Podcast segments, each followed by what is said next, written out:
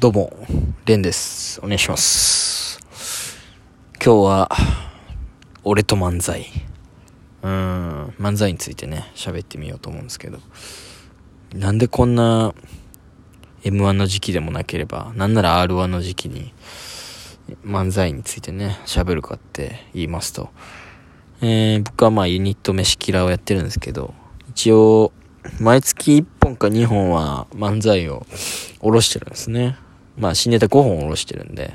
まあコントメインなんですけど、まあ M1 も出たりしたし、去年。今年ももしかしたら出るかもしれないということで、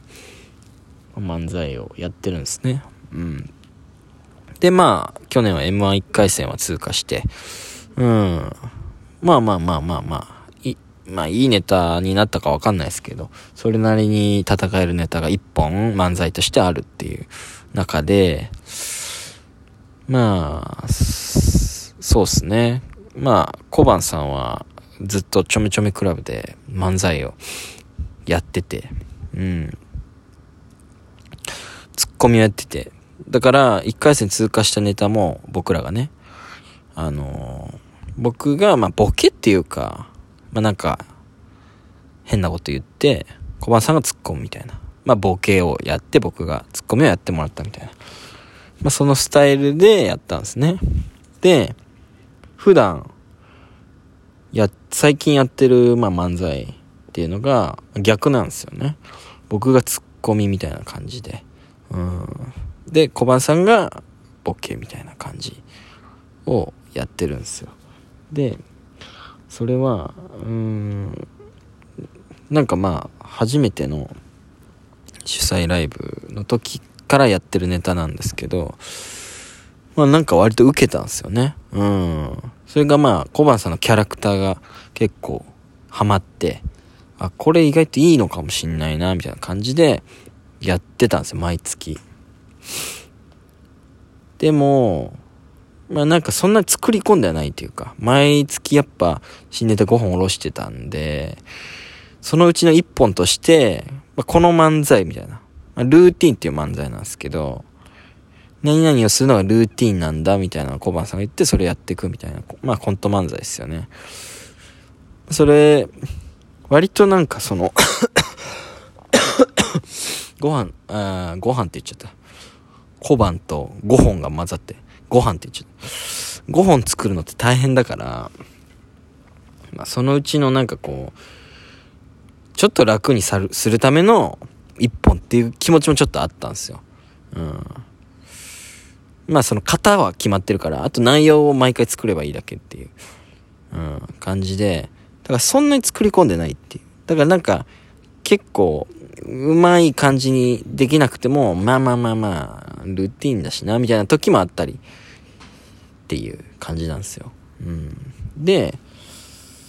そうっすね。こないだ、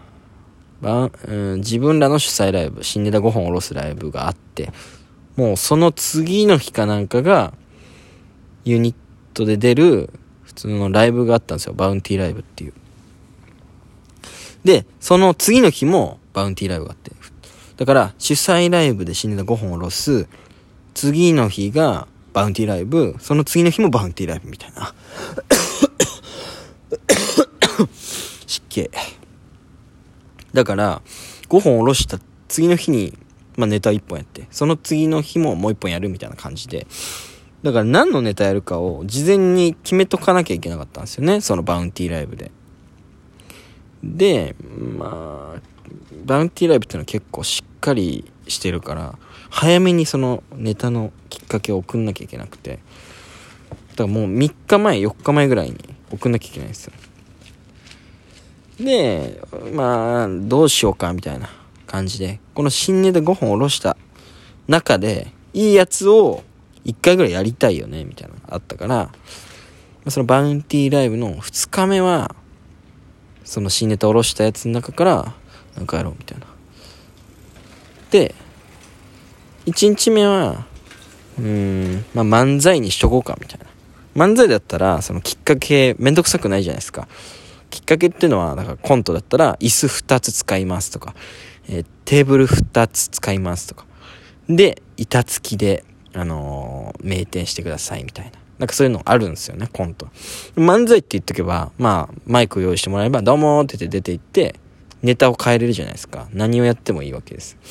だから漫才にしとこうか、みたいにして、やったんですよ。で、主催ライブも終わって、バウンティライブ1日目で漫才をやったんですけど、まあね、だから主催ライブではやっぱあったかいじゃないですか。僕らのことまあまあそんな悪い目で見てないというか、まあ一応ホームな場所でやってるから受けるんですけど、そのバウンティーライブとかって結構そのアウェイの空気感もあるというか、こいつら誰なんだろうっていう中でやる漫才、あんまうまくできなくて。でね、やっぱ俺漫才、下手ですね、めちゃくちゃ。うん。今までそんなに気づいてなかったというか、うん。漫才やってるコンビを組んでた時もあったんですけど、なんかめちゃ下手だったんだろうな、その時も。その時も気づいてなくて、二人とも下手だったから、なんか、特筆して俺が下手っていうのが気づかなかったというか、うん。でもやっぱ小判さんって漫才やってきてるから、そういう人と組んだ時に、もう露呈するんですよね、漫才下手さ。マイクに近づいて言うとか、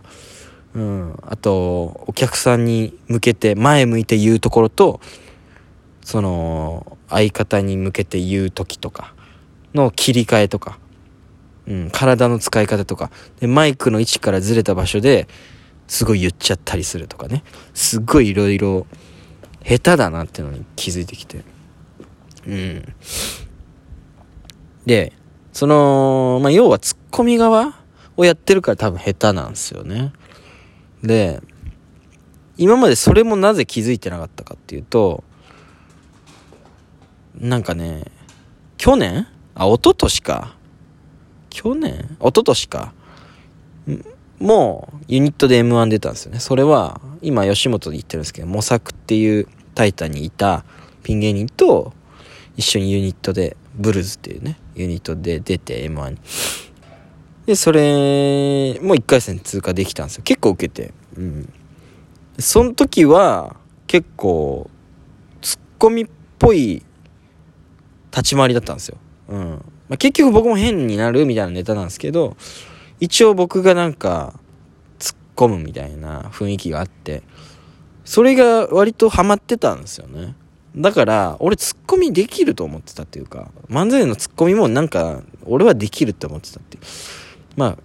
本当におごり高ぶりうん。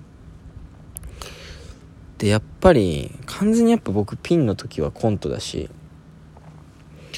自分に合ってるのは多分コントなんですよ。演技をするって。それはもう早めに気づいてるんだけど、やっぱ、芸歴5年目じゃないですか。まだまだなんか、全部できるになりたいっていうのが諦められないから多分やってるとこもあって うんこれどうなんすかねなんか結局おじさんになった時にコントしかやらなくなるんじゃないかって最近思い出して漫才とか無理にやんなくてもいいのかなっていう、まあ、1人であれ2人であれコン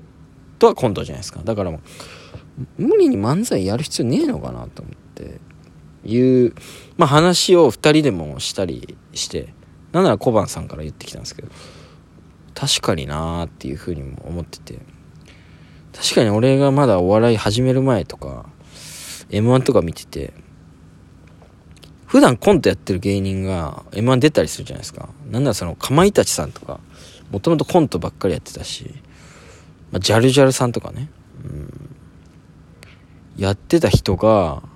まあ、コントメインでやってる、コントのイメージが強い人が、M1 の、まあ、準決とか決勝とかに来てるのを見て、やっぱ素人目ですけど、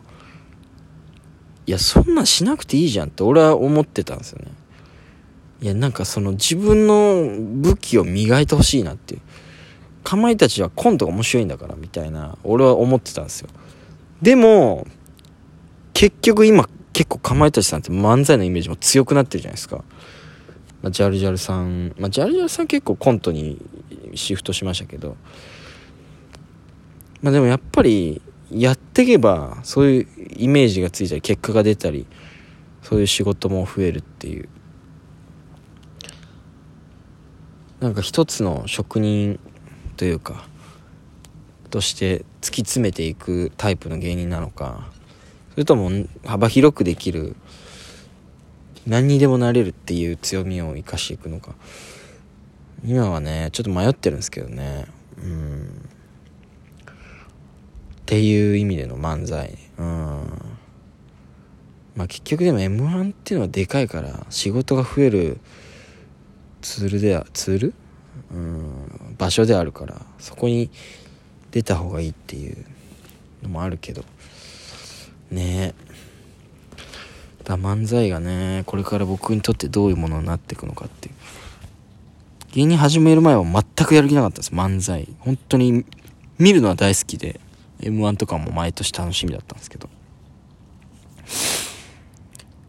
なんかそういう人間だったら別にやんなくてもいいのかなっていう。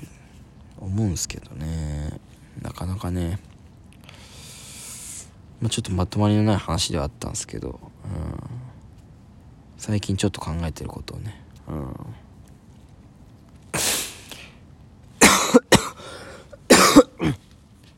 咳が止まんないので終わります。